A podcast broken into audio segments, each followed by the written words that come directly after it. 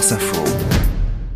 Après un séminaire gouvernemental ce matin, puis un déplacement dans le Doubs cet après-midi sur le, terme, le thème de la lutte contre le trafic de drogue, Gérald Darmanin s'envole à Mayotte demain, déplacement du ministre de l'Intérieur, alors que des manifestations euh, contre l'insécurité et l'immigration secouent l'île depuis plusieurs jours. Bonsoir euh, Fabrice Dalmeda. Bonsoir Maureen. Historien consultant à France Info, vous nous parlez justement de Mayotte aujourd'hui, euh, ce petit coin de France à l'autre bout du monde, dans l'océan Indien.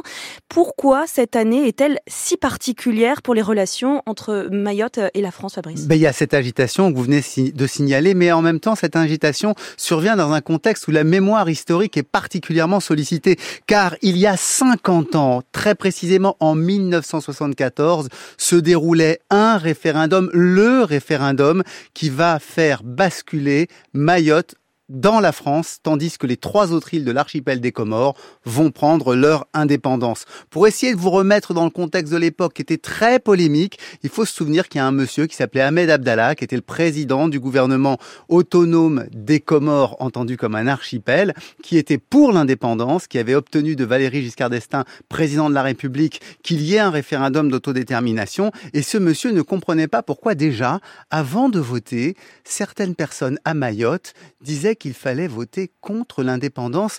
Écoutez-le dire son indignation. Pourquoi Mayotte seulement Est-ce que les, trois autres îles n'ont pas été des enfants français? Est-ce que ces trois autres îles n'ont pas été aimées par la France? Est-ce que ces trois autres îles, pendant les heures difficiles de la France, n'ont pas versé le sang comme les autres?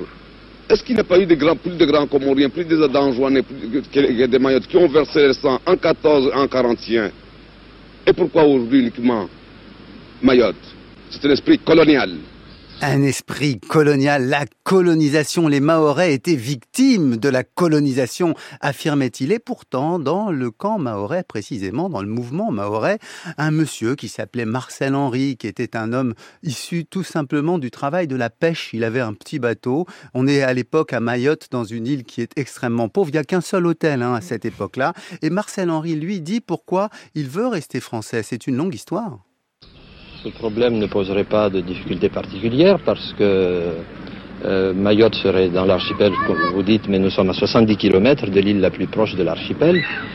Et par ailleurs, euh, ça ne ferait que reconstituer une situation ancienne, étant donné que euh, entre 1841 et 1912, l'île de Mayotte a été la seule île française de l'archipel.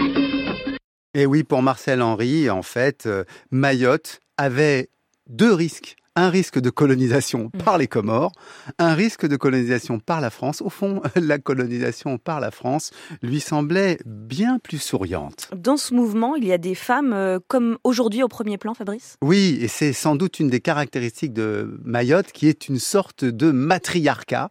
Euh, il y a eu des femmes dans ce mouvement très tôt, dès les années 60. Il y a un groupement qui s'appelle les Chatouilleuses qui s'attaque aux Comoriens, qui s'attaque aux membres du gouvernement comorien, qui les chatouille jusqu'à les faire tomber par terre jusqu'à les humilier. À la tête de ce mouvement, une femme qui s'appelle Zena Mdere, qui va d'ailleurs devenir présidente du mouvement maorais, hein, derrière euh, Marcel Henry, et qui va euh, régler une bonne partie de, de la politique locale. Et aujourd'hui encore, il y a la députée Estelle Youssoufa, qu'il faut mm. signaler, et puis à la tête des collectifs qui depuis quelques semaines font la grève, il y a cette femme, Safina Soula, qui établit précisément le lien avec les chatouilleuses. Écoutez-la le dire.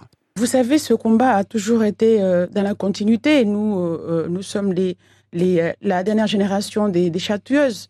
Et quand il y a un problème, forcément, on a besoin de revoir, de, remettre un petit peu les, choses à leur, à leur place. Et cette volonté d'être français remonte loin? Bah oui, effectivement, parce que comme elle le dit, il y a un antagonisme entre Mayotte et les Comores qui continue de s'affirmer aujourd'hui, et Mayotte est devenue française par cession de son sultan en 1841. Le sultan de Mayotte a vendu l'île au roi Louis-Philippe, et c'est ce qui fait que avant même Nice et la Savoie, les Mahorais étaient français. Donc aujourd'hui, Mayotte ressemble à une sorte de laboratoire qui grossit les traits euh, que nous avons aussi euh, dans l'Hexagone, euh, tension sécuritaire tension autour des questions migratoires, tension autour des questions culturelles. Bref, les Mahorais semblent à bien des égards des Français ordinaires, peut-être avec une situation un peu plus douloureuse. Merci à Fabrice Dalmeda. On retrouve euh, votre chronique, l'info de l'histoire sur franceinfo.fr.